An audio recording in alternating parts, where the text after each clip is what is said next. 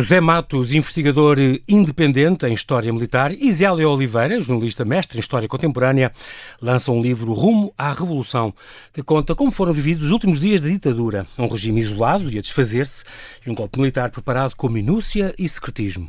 Com esta obra, um documento essencial para compreender o princípio do fim do Estado Novo, regime ditatorial que se desfez em 63 dias, começamos a celebrar cinco décadas de democracia em Portugal. E de caminho, ficamos a conhecer algumas curiosidades, como as 22 horas de Kissinger em Lisboa, o plano B de Costa Gomes, tudo desse para o torto, ou a central nuclear que iríamos ganhar de presente dos Estados Unidos se não houvesse o 25 de Abril.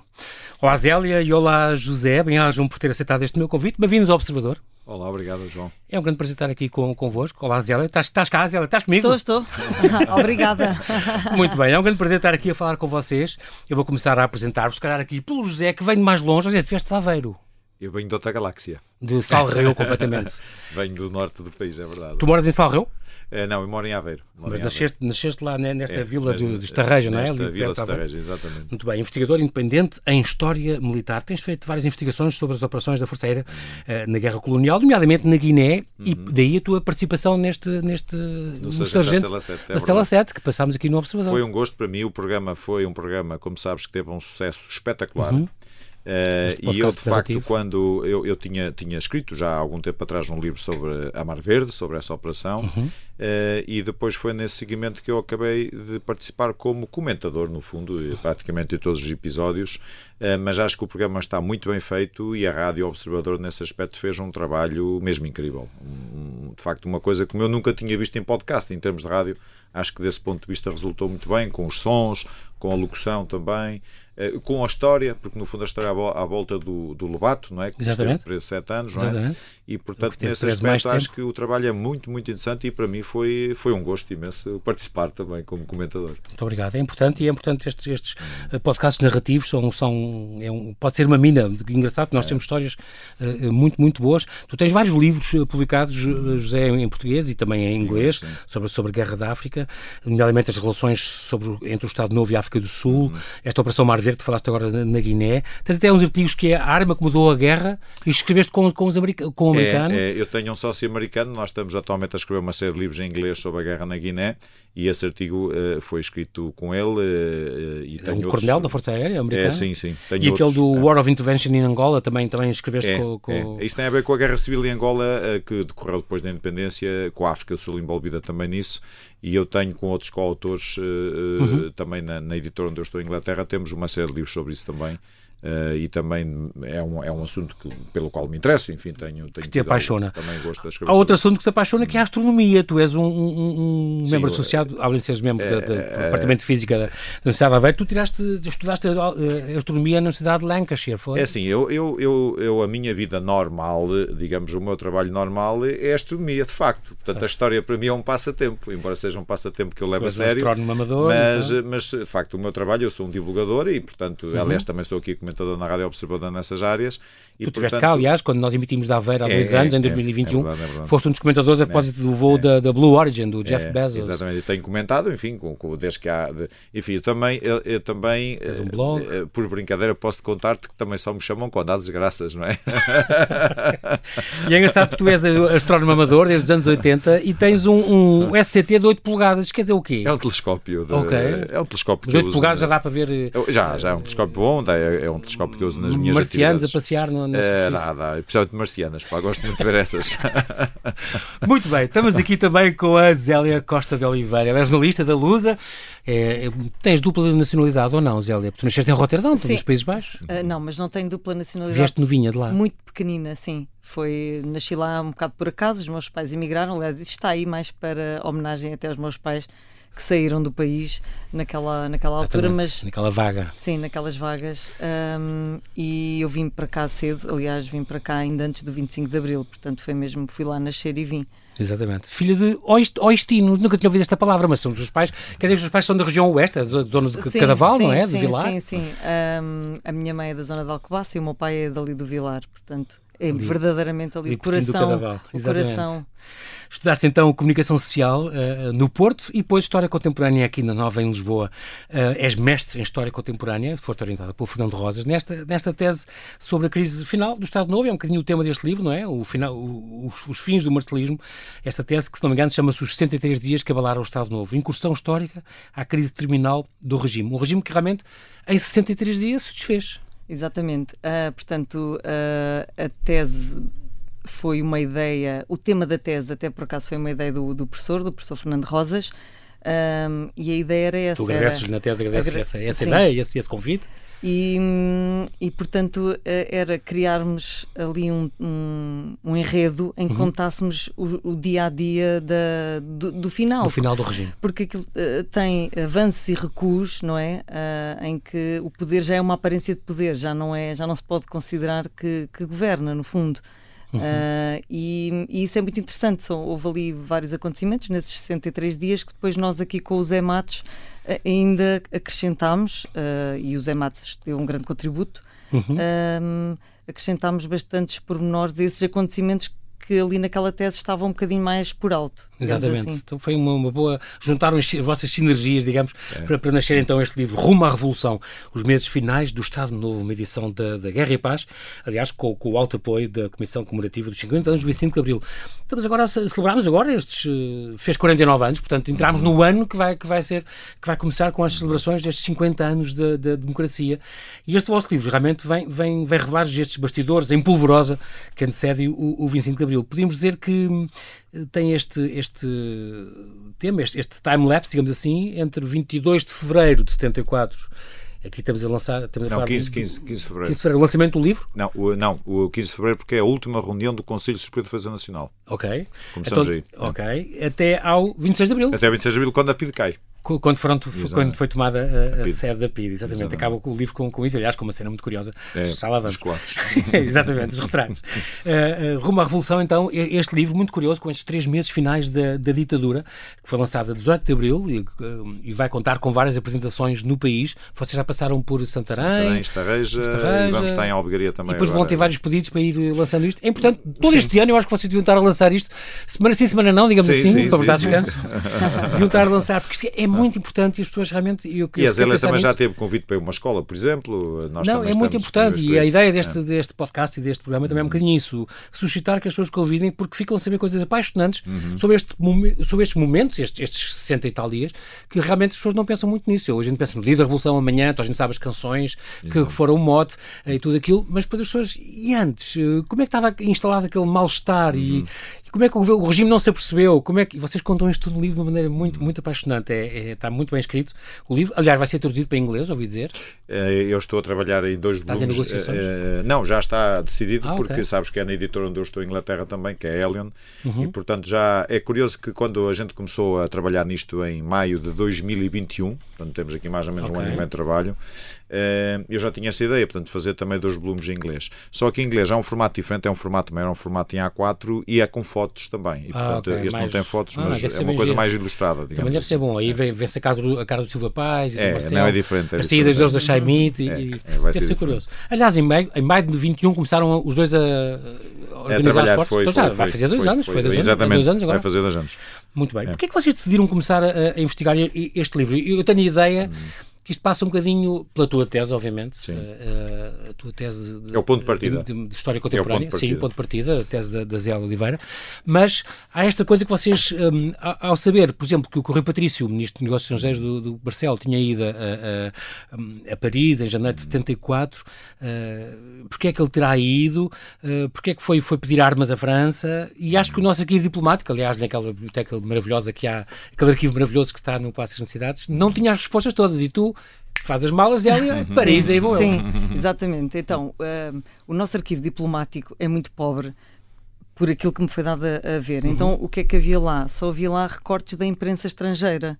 Ou seja, como é que a imprensa descreveu, via, via por exemplo, até a, a, a, visita do Kissinger a Lisboa. Uhum. Uh, e isso aí já se percebia que era o problema da guerra. Ou seja, enquanto em Portugal nós apenas tirávamos fotografias com o Kissinger, por exemplo, um, é no padrão dos descobramentos. Teve cá 22 horas, sim, o almoço nos Jerónimos. Sim, tudo isso. Um, os, os, jornalistas estrangeiros já diziam que uh, havia ali negociações, por exemplo, e tudo, tudo, passa pela palavra guerra, não é? Uh, Sim. A guerra está no centro disto tudo. Claro. E, o, e o Rui Patrício já tinha feito uh, muitos pedidos para ir, para ir a Paris e a visita tinha andado ali adiada, uhum. e, e, isso existe no arquivo, ou seja, no arquivo diplomático português existe esses pequenos telegramas que dizem um, que, que, organi que, estão a organizar a saída do Patrício lá. Mas não existe mais nada. E, de facto, os arquivos franceses têm. Ah, Consultaste uh... do, do, arquivo do, do, Ministério dos Negócios Estrangeiros francês, no fundo. Sim, exato, foi Sim. isso.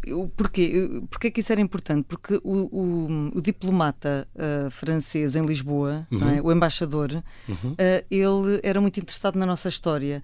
E ele, ele lia tudo e fazia até entrevistas, por exemplo, ao Spínola, depois de sair o livro, ele falou com ele. E okay. ele retratava isso, ele escrevia tudo para Paris, tudo o que se passava cá em Portugal. Chegava a mandar, chegava a mandar como tu, como tu escreveste no livro, dois telegramas sim, por dia. Sim, sim, sim. Ele, ele era um entusiasta da, da, nossa, da nossa história. Ou seja, e não se deixavam enganar, atenção. Também Exatamente. diz isso no livro. É verdade. Ficamos, ficamos convencidos disso, por aquilo que lemos no, nos, nos, nos, telegramas dele. Uh, ou seja, Uh, nós em Portugal não conseguimos ter tanta informação como os franceses uh, mandavam, mandavam para Paris. E isso também servia uh, para eles próprios prepararem a ida do Rui Patrício, porque eles sabiam, ah, já sabemos que o Rui Patrício vem para cá pedir armas, o que é que podemos fazer? E, e os franceses estavam sobretudo preocupados ali com a questão da Guiné, uhum porque eles tinham boas relações com o Senegal, que é um país vizinho. Exatamente.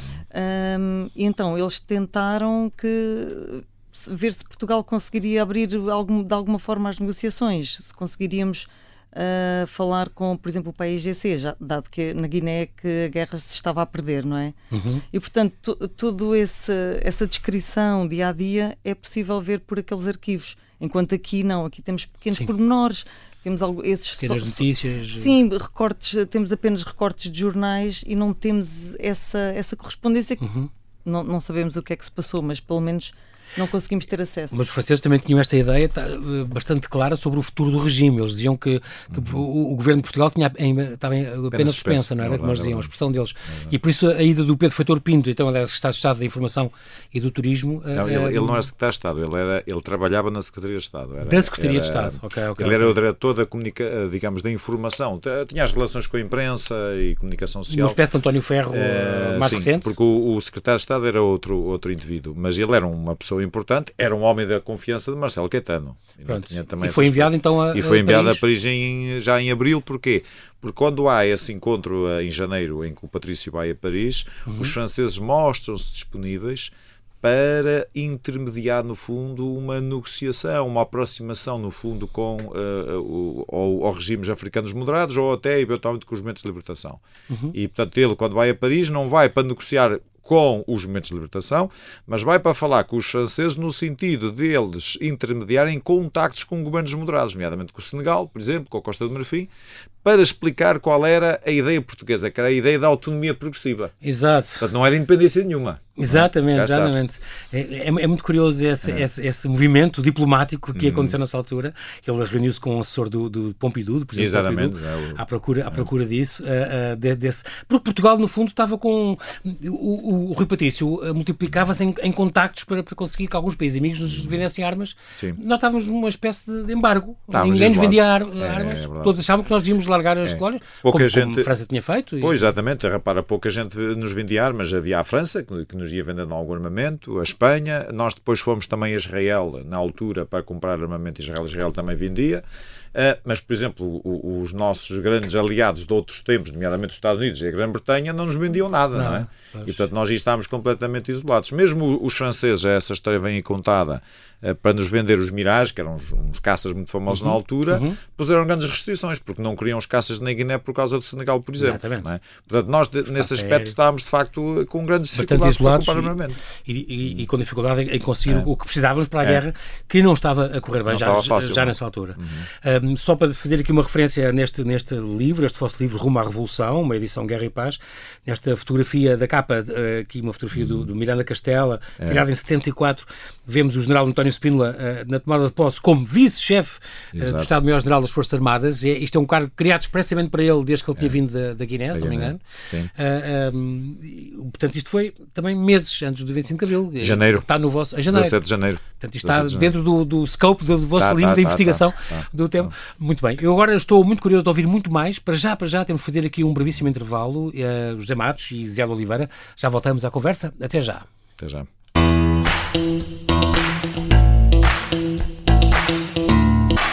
Esta é uma história de guerra. Dá-me uma catanada aqui na cabeça. Abre-me a cabeça. António Lobato foi o português que mais tempo esteve em cativeiro na Guerra de África. Sete anos e meio. E diz-me assim, dá a faca. E eu digo assim, vem buscá-la. E não dá faca. E eu levantei-me assim, vem buscá-la. É também uma história de amor. A carta era muito simples. Querida, estou vivo eu voltarei. E é também a história da operação secreta para o resgatar em plena ditadura do Estado Novo. Agora vamos para o meio quando há crise, acaba destes gajos todos que são. este é o Sargento na Cela 7. Uma série para ouvir em seis episódios. Faz parte dos Podcast Plus do Observador. É narrada por mim, Pepe Rapazote, com banda sonora original de Noise Earth. Pode acompanhar no site do Observador ou nas plataformas de podcast.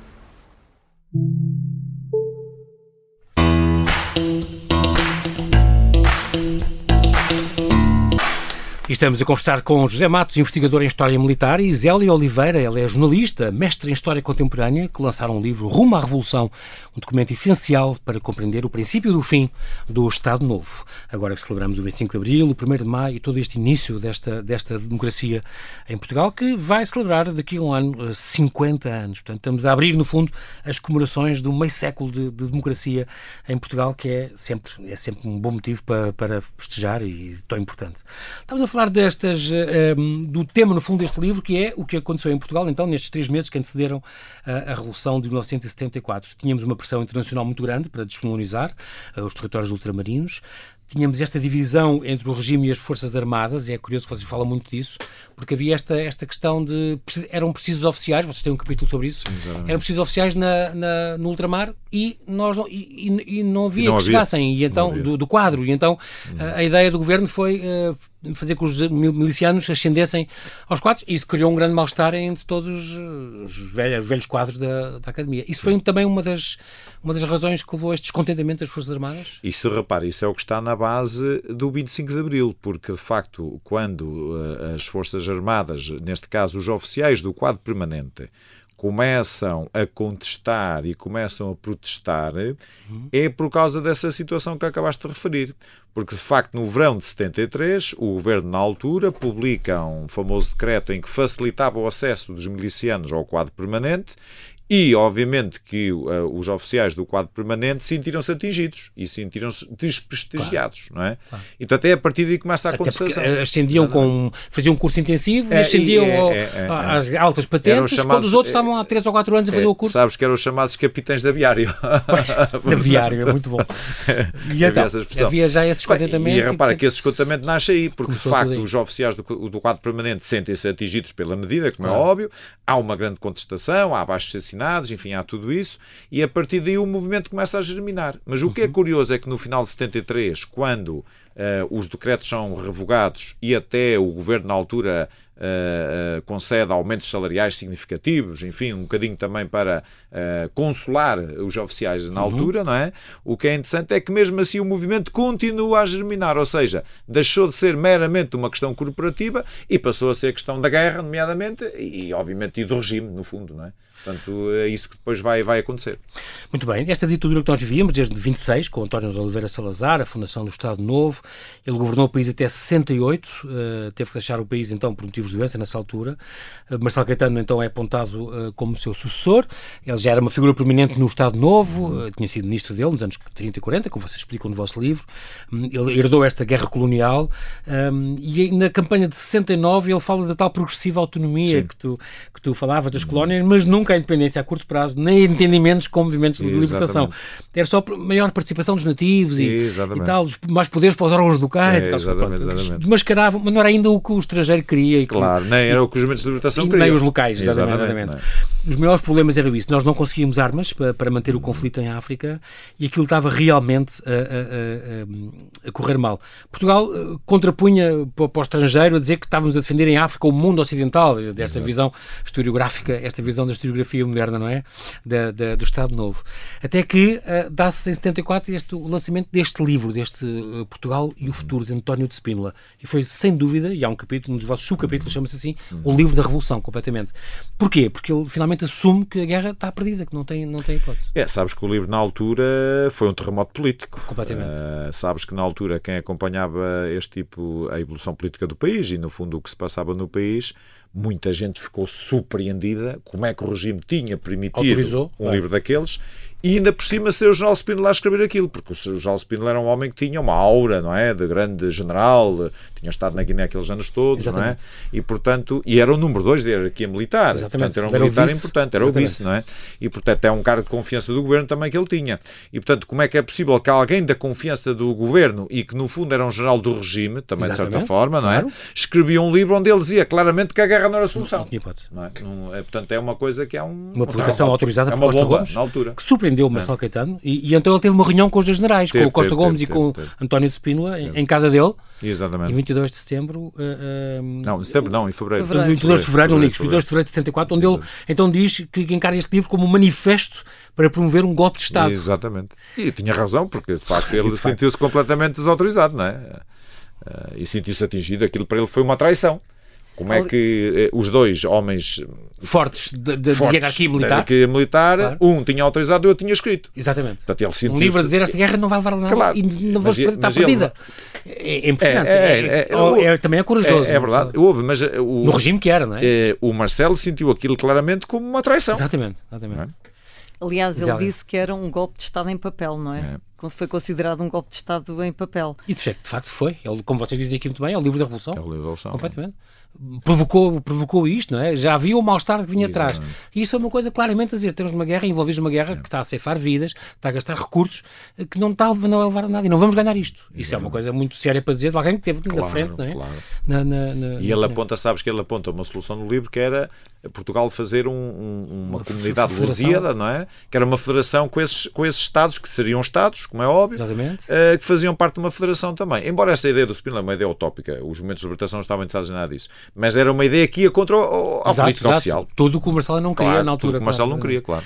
E, e é engraçado porque uh, quando percebeu que além desta tese federalista o, o general insistia no, no livro uh, que, que, uma solução pela força das armas era inviável, Exato. então o Marcelo então teria ido para, para, para o presidente. Sim pedir para. Primeiro foi Pediu de férias. para eles demitirem. Ah, foi para férias de carnaval para, para o saco, não é? Como vocês dizem. É extraordinário. foi de férias para o espera que eles fossem, Sim. mas ele sugeriu, vocês claro. entreguem-se. Exatamente. Demitam-se. E ele disse ao, ao, ao Costa Gomes e ao Spínola: os senhores vão falar com o seu Presidente da República e pedem o poder para vocês. E ele foi de férias. Como que diz o quê? Uh, no fundo, o, o Spínola e o Costa Gomes iam a Belém e diziam: Nós queremos tomar conta disto. Okay. É? Do poder. Muito bem. Sim. E o Marcelo dava-lhes o poder de boa vontade dava-lhes o poder de boa vontade. E foi de férias para o saco, nas férias uhum. do Carnaval, e quando voltou, apercebeu-se que eles não Ninguém tinham ido a Belém pedir o poder. e foi o Marcelo a Belém pedir a demissão dele, como é óbvio, não é? Portanto, isso também é contado. Que o Tomás não aceitou. Que o Tomás não aceitou, exatamente. É, é engraçado porque dizem que vocês também dizem no livro que havia um substituto se ele se, ele se demitisse. Sim, havia o Baltazar Rebelo Souza, pai do atual pai do, Marcelo Rebelo Souza, e também Marcelo. se falava Chama no Marcelo Rui Patrício. por causa do Marcelo? Exatamente, e também se falava no Rui Patrício. Ah, é, Eram duas possibilidades, okay, mas o Baltazar era um homem de grande confiança de Marcelo Caetano eh, e de facto há essa informação de que ele poderia pensar, estar a pensar em Baltazar Rebelo Souza para liderar eh, um, novo executivo, no fundo. Tinha sido governador em Moçambique. E tinha, também... tinha, tinha. E era ministro na altura do ultramar.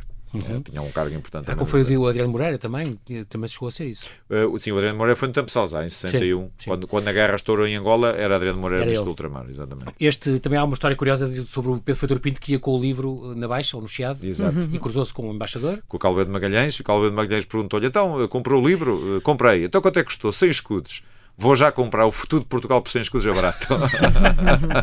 é extraordinário. E depois vocês também é engraçado porque vocês são muito completos e têm o, o Sacarneiro também comentou Sim, o livro. É verdade. Deus parabéns. Deus parabéns ao Spino, é verdade. O Ramalhanes. O Ramalhanes é muito interessante. A, a, a, carta que o Ramalhanes escreve ao Spino, o Ramalhanes na altura está em Angola, é, é muito interessante porque de facto eh, vê-se claramente que que também está insatisfeito não é? com, com a situação do país e, portanto, e revela isso na carta.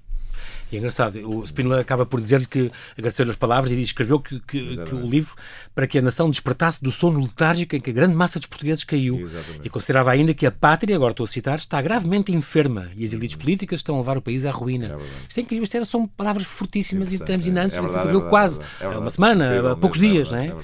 A situação das colónias então não estava fácil, em Angola a guerra estava controlada, em Moçambique hum, estava a agravar-se e eh, na Guiné então seria a pior, a pior, pior eh, situação. situação. Deu-se então este, este encontro em Londres, que até o Zé Pedro Castanheira depois acaba por, é, por revelar, uh, com, com, o país PAIGC. Um, e o enviado Marcelo com, com, esta delegação, isto foi o, o, o Pedro Feito Pinto ou não? Não, foi o Vilas Boas. Ah, ok. Era embaixador, era embaixador, não, era diplomata e ele na altura foi enviado uh, numa missão secreta a Londres pelo Rui Patrício com a autorização de Marcelo Caetano. Sim. Marcelo Caetano tinha conhecimento disso. Portanto, conversações com o PIGC no, Exatamente. no exílio. Só, só, que nós a tese do, que nós defendemos do livro sobre isso é de que achamos que isso foi apenas uma manobra dilatória, não é? Porque o governo estava a comprar armas, não é?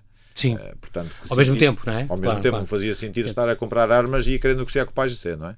Pronto, este, este, este encontro de Londres, José Manuel Vilas Boas, uhum. a emissão secreta em março de 74, portanto estamos a um mês uh, uh, de tudo isto acontecer. E sabes que ele em Londres, deixa-me só contar um pormenor engraçado, Diz. ele em Londres é, digamos, conduzido por um elemento dos serviços secretos ingleses, os ingleses uhum. estão metidos nisto também, uhum. não é? E é levado para Dolphin Square, que era uma zona de uns apartamentos assim acastanhados e com jardins muito bonitos em Londres, onde habitualmente havia encontros amorosos, não é? Okay. E portanto ele é levado para lá porque de facto uh, passava despercebido, no fundo, não é? Uh, mas ele conta nas memórias dele que depois até encontrou um amigo Uh, e o amigo achava que ele tinha alguma amante em Londres Exato. e ia lá para Dolphin Square para se encontrar com ela. Exato. Encontros secretos, outros encontros secretos. Exatamente. Exato.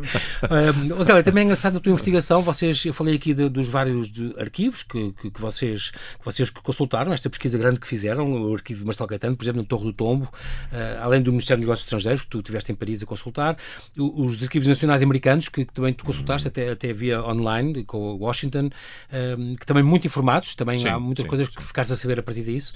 E, além dos jornais da época e, e do, do, Arquivo de Defesa Nacional, do Arquivo Histórico e Diplomático, todo, todo este, do Museu da, da Presidência, da Presidência o, o Arquivo António Spino, está no Museu da Presidência e tal. Um, há também este, este uh, por exemplo, as conversas com protagonistas, como por exemplo o, o Miguel Caetano, filho do Marcelo Caetano. Ah, sim.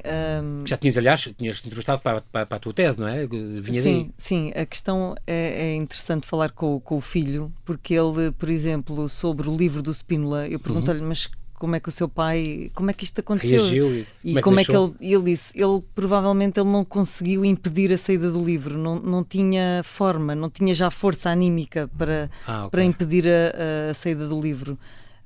Um, isso é um dos, uma das histórias que ele contou, uma, uma convicção dele. Uhum. Um, e, e, pronto, foi, foi basicamente essa, essa conversa. E voltando ao arquivo do, do Marcelo Caetano, eu também acho muito interessante as pessoas que, que, mandavam cartas para o Marcelo Caetano. Essencialmente eram deputados, mas eram pessoas de todo o país e que lhe faziam sentir que o regime estava no fim. Uh, eu é. acho isso muito interessante porque um, como havia a censura, as pessoas não, não, se, poderiam, não se podiam exprimir. Exatamente. E havia, sim, publicamente, e muita gente, uh, era, aliás, até escrevemos que são, algumas cartas são premonitórias, porque é. dizem uh, isto está, está no fim. Uh, e, mas não sabemos o que é que o próprio Marcelo Catano ou respondeu a essas pessoas, não é? Não temos essas cartas, é. mas por aquilo que as pessoas lhe escreviam, no fundo, há, um, há esse sentimento de, de fim, de fim de ciclo. Fim de ciclo, exatamente. Uh, portanto, uh, isso é interessante. E voltando ao filho do Marcelo Caetano, ele também sentia isso. Aliás, eu lembro-me de estar a falar com ele e de lhe perguntar, mas uh, o que é que não, não, sabiam que o, que o movimento estava em progressão? Uhum. E ele acaba por me dizer: nós tínhamos essa sensação, não sabíamos era quando. Pois, e não, não, que o próprio Marcelo teria... Sim, e não tínhamos era força para, para fazer mais. Então daí também aquelas, aquilo que nós chamamos as fugas para a frente. Ou seja, ele depois de pedir admissão e de ser e de admissão ser aceito. não ser aceito pelo presidente Américo Sim, Tomás, Tomás, ele decide fazer aquilo que nós chamamos as fugas em frente.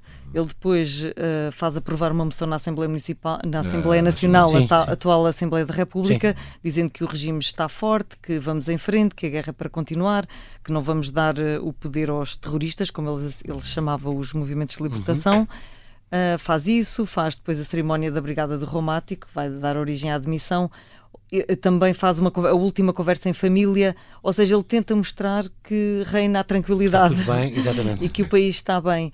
Mas dias antes a pede demissão, aliás, foi, foram dois pedidos de demissão. Eu acho que isso é que é um, a mais-valia do livro, que é, é esta reconstituição Exato. do que está Estas uh, últimas à, horas, frente, assim. Uh, aquilo que nós tentamos mostrar para a frente e depois como é que nós estamos em casa, digamos assim. Exatamente. Na véspera, na tarde de 24 de abril, o regime ainda não suspeitava de nada, digamos assim, porque há esta. Uh, alguns ministros estavam a despedir-se com o Marcelo Caetano da Embaixada da Alemanha, é o embaixador ia-se embora, uh, de volta a, a Bona. Um, estava o, o, Silva Cunha, ministro da Defesa, o Moreira Batista, ministro do Interior e tal, e, e perguntaram-lhe se, se, se, se havia, ia vir alguma agitação, e o Moreira Batista disse que não, não, não, que o Silva Paz, diretor da PID, ainda me disse que estava tudo. Estava tudo bem. Uh, talvez no 1 de maio haja alguma agitação, mas nada especial e tal. Estavam uh, na véspera. Quer e dizer, repara que sim. na madrugada de, de, de, de 25 já, já, uh, já, o 25 de abril estava na rua, uhum. o, há uma conversa que é escutada no posto da Pontinha entre o Silva Cunha, Ministro da Defesa, e o Andrade Silva, Ministro do Exército, em que os dois dizem que está tudo calmo e, portanto, o Andrade Silva tinha, ia nesse dia para, para Beja fazer uma visita lá às tropas tinha-se uhum. levantado muito cedo e o ministro ainda estava no, no, no, gabinete, no Ministério, às três da manhã, e os dois ao telefone a falar um com o outro sem problema nenhum. E, e na pontinha, como podes imaginar, o hotel a rir, não é? Porque claro, já claro. estava a revolução da rua e eles não sabiam nada, não é? Então era o grande estratega. e esse momento que tu relatas, eh, eh, José, e no vosso livro é mesmo apontado como um dos momentos mais emblemáticos do é. estado de desinformação é governativa. É é. Com a revolução em curso, os dois ministros responsáveis pelo setor militar não sabiam não nada. Sabiam nada não sabiam nada. Impressionante. Estas, uh, e isto é estou, estou, estou emocionado porque, estou a reviver um bocadinho estes, estes passos com estas vossas novidades que vocês trazem com este livro, Rumo à Revolução, é, torna tudo muito, muito mais curioso. Uh, um, é muito engraçado porque muitas pessoas pensavam que não que não que isto não iria acontecer. O próprio Álvaro Cunhal, Sim. por exemplo, dizia não, não acredito que os militares é peguem armas para é derrubar o regime. Achava que por estava acaso, todo lado. Sabes que nós descrevemos isso aí, e a Zélia também já tinha falado isso na tese, que é o Carlos Brito estava cá na altura, em Portugal, e uhum. portanto estava na clandestinidade, uhum. e ele de facto eh, tem uma percepção um bocadinho diferente do Álvaro Cunhal. Ele acha que poderá haver ali qualquer coisa porque tinha acontecido o 16 concreto. de março nas exatamente, Caldas. Exatamente, tem é? tentona das Caldas. Pronto, exatamente. Mas o Cunhal desvaloriza completamente. O Cunhal acha, o Cunhal na altura tinha a ideia que o, o, poder militar nunca ia derrubar o regime, porque no fundo era um sustentáculo do regime. E portanto o Cunhal Sim. desvaloriza completamente quando, o golpe das Caldas. Foi o MFA foi assim. Exatamente. Claro que ele depois quando voltou já pensou voltou de maneira diferente, claro, não é? Claro, claro. Olha, e mudou de opinião. Mudou é de opinião. Exatamente. e, é, e, é, muito engraçado. Ao contrário esta... do Soares, o Soares também a gente escreve aí, o Soares tinha um feeling que alguma coisa ia acontecer. É, é engraçado porque esta primeira tentativa de revolta das Caldas, uhum. com os militares daquela unidade a saírem uh, para a rua que, para derrubar o governo de Lisboa, a coisa não correu bem, a aventura terminou com esta prisão de 180 homens, uhum. um, mas que apesar de ter falhado foi muito importante para, para, para o sucesso da Revolução. O hotel aí percebeu, não é? Uhum. Como é que, vocês falam isto no livro, é, é muito sim. curioso, uh, como é que o regime se, se organiza sim, em sim. caso de um... E percebeu como é que eu vou contornar isto para, para a coisa correr bem. E, e depois é muito giro, você também dizia, oh, oh, o importante foi o facto dos militares que participaram no 16 de março foram depois espalhados por diferentes pontos do país, à espera que eles não se reúnem, não tenham ideia. Mas isso foi péssimo, porque no fundo não, foi espalhar a ideia. Mas, oh, João, eles foram presos, aí é uhum. diferente. No 16 de março, todo esse pessoal das Caldas é preso, todo. todo. Uhum. Fica tudo preso. Quase 200, pois. É, quase 200 homens. Uh, uns são presos na Trafaria, outros são presos uhum. uh, noutros sítios, uh, uns vão para Santa Margarida também, mas é tudo preso. Pronto. Agora, uh, o, o hotel também está envolvido no 16 de março. Só uhum. qual foi a sorte do hotel? É que o hotel não é detectado pela PID, nomeadamente. Okay. E ele, como não é detectado, entre o 16 de março e o 25 de abril, esteve à vontade para organizar Mas, tudo. Estás a ver? Claro. Agora, ele depois, o, o, porque sabes que o 16 de março é feito à rebelia uh, do, do, da Comissão Coordenadora sim, sim. Da, do, momento, do movimento. E, portanto, ele depois uh, puxaram-lhe as orelhas, como é óbvio, não é? Porque enfim, ele teve metido naquilo claro. e não devia ter estado, não é? Uh, mas ele depois confessa uma coisa interessante, que é muito bem, eu se calhar fiz a geneira em ter entrado nisto, mas serviu para eu ver como é que o regime reagia. Portanto, exatamente. acabou por ser uma experiência positiva exatamente. do fundo. Aprendeu com, como os namoros que correm bem, aprende, nunca mais namora outra vez com este tipo. Exatamente. Muito bem, a rendição, então, falam também outro pormenor da rendição, que, que, que o Patrício, o Rui Patrício e o Moreira Batista iam aterrados de medo na Chaimite, é. uh, chamada Bula, fiquei a saber é também, verdade, não sabia. É verdade, um, e o, ao passo que o, que Marcelo Caetano conservou a postura de Estado, isto diz um dos, um do, do, dos, dos que estava lá, é um do, da, da, equipa, uh, que ia com eles. Desde o Salgueiro Maia, quando entra no quartel do Carmo, ele conta na, nas memórias dele e nas entrevistas uhum. que deu que eh, tanto o Rui Patrício como o Moreira Batista estavam de facto num estado eh, de nervos eh, claro. terrível, não é? Claro. E, o, e, o, Marcelo não, era, era, era no fundo era o homem mais calmo ali no meio daquela confusão, exatamente. não é? O Américo Tomás tem esta história engraçada de, de, de, se questionar, ele tinha ido para a Madeira, ou foi para a Madeira depois, exilado, exatamente. mas questionava-se o que é que aquilo tinha sido. Bem, sabes que há uma anedota, porque o, o Américo Tomás teve em, em Passo de Arcos, num uhum. forte que lá existe, uhum. durante o forte dia, mas ninguém, ninguém lhe ligou nada. Sim. Ninguém foi à procura dele, ninguém, ninguém quis saber Sim, E depois voltou para casa. Quase fantoche. Ele vivia, vivia em Lisboa, portanto, e voltou para casa. Uhum. Uh, e depois só, já noite dentro, é que o foram buscar a casa para o levar para a Madeira. E a anedota que circulava no dia seguinte, claro, era uma anedota do género. Quando os militares chegaram à casa dele para levar para a Madeira, ele terá perguntado 25 de Abril, o que é isso? Até eu não fui consultado. Há outro muito curioso, por muito curioso, nós estamos mesmo a terminar, é a questão do, do, do Costa Gomes também, hum. que foi incontactável todo o dia todo 25 dia. de Abril. É curioso. Esteve desaparecido. Ele casou com esta história, eu adoro a história dele, de amor dele, ele casou com esta Maria Estela, ele, ele visitou um dia o ateliê do Henrique Medina e viu esta noiva do Minho, retrato de noiva de Viana, eh, e disse, achou aquela mulher tão bonita, que, oh, oh, Medina, dá-me o telefone deste, deste modelo que tu aqui pintaste, e ele deu, acabou por casar com com ela e, e, e, ela, a Estela, e durante todo o dia 25 ele teve, teve incontactável, porque, com ela no hospital a fazer exames e não sei o que, que ela estava doente, a mulher, uh, mas tinha levado o passaporte para no caso a coisa correr mal. ele não queria ser apanhado se a coisa não tivesse... Mas ela conta a história porque ela investigou isso também, mas é uma história curiosa. Ele estava, era o plano B para ele, no caso de... Sim, um, segundo o, o filho do seu chefe de gabinete, ele uns dias antes terá mesmo ido para o hospital militar com essa... Uhum uh, desculpa, digamos assim, de que estaria a prestar eh, auxílio à mulher que estava lá internada. Mas, segundo uh, nos contou, uh, ele levou uma mala com o seu passaporte e pronto para embarcar, fugir do país se o golpe corresse mal.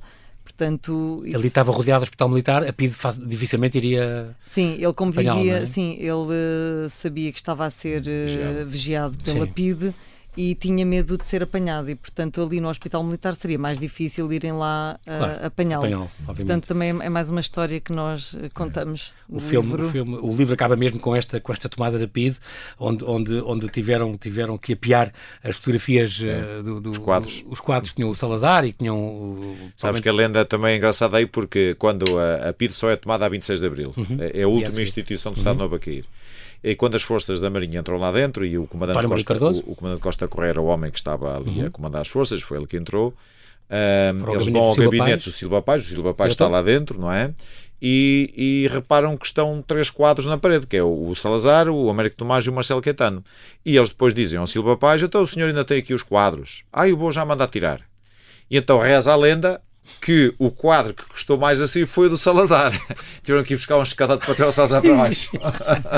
Muito bem. E que encontraram nas mesas do, dos, do, dos agentes e essas revistas eh, Playboy, é verdade, que não se vendia cá. Não... Portanto, estava nas mesas muito deles. Muito bem. com esta nota mais humorística acabamos então esta conversa. José Matos, José de Oliveira, quero agradecer muito a vossa presença aqui no, na Rádio Observador. este, este livro é um livro extraordinário. Fica aqui esta recomendação. Não percam, agora temos a celebrar, estamos quase a celebrar os 50 anos uhum. da, da, democracia, agora que, que passou o 25 de Abril e, e, e estas datas mais importantes do, do, do, novo Portugal, rumo à Revolução, chama-se isto, os meses finais do Estado Novo, uma edição da Guerra e Paz. Bem-ajam aos dois por terem vindo ao Observador. Obrigado, João. Obrigada.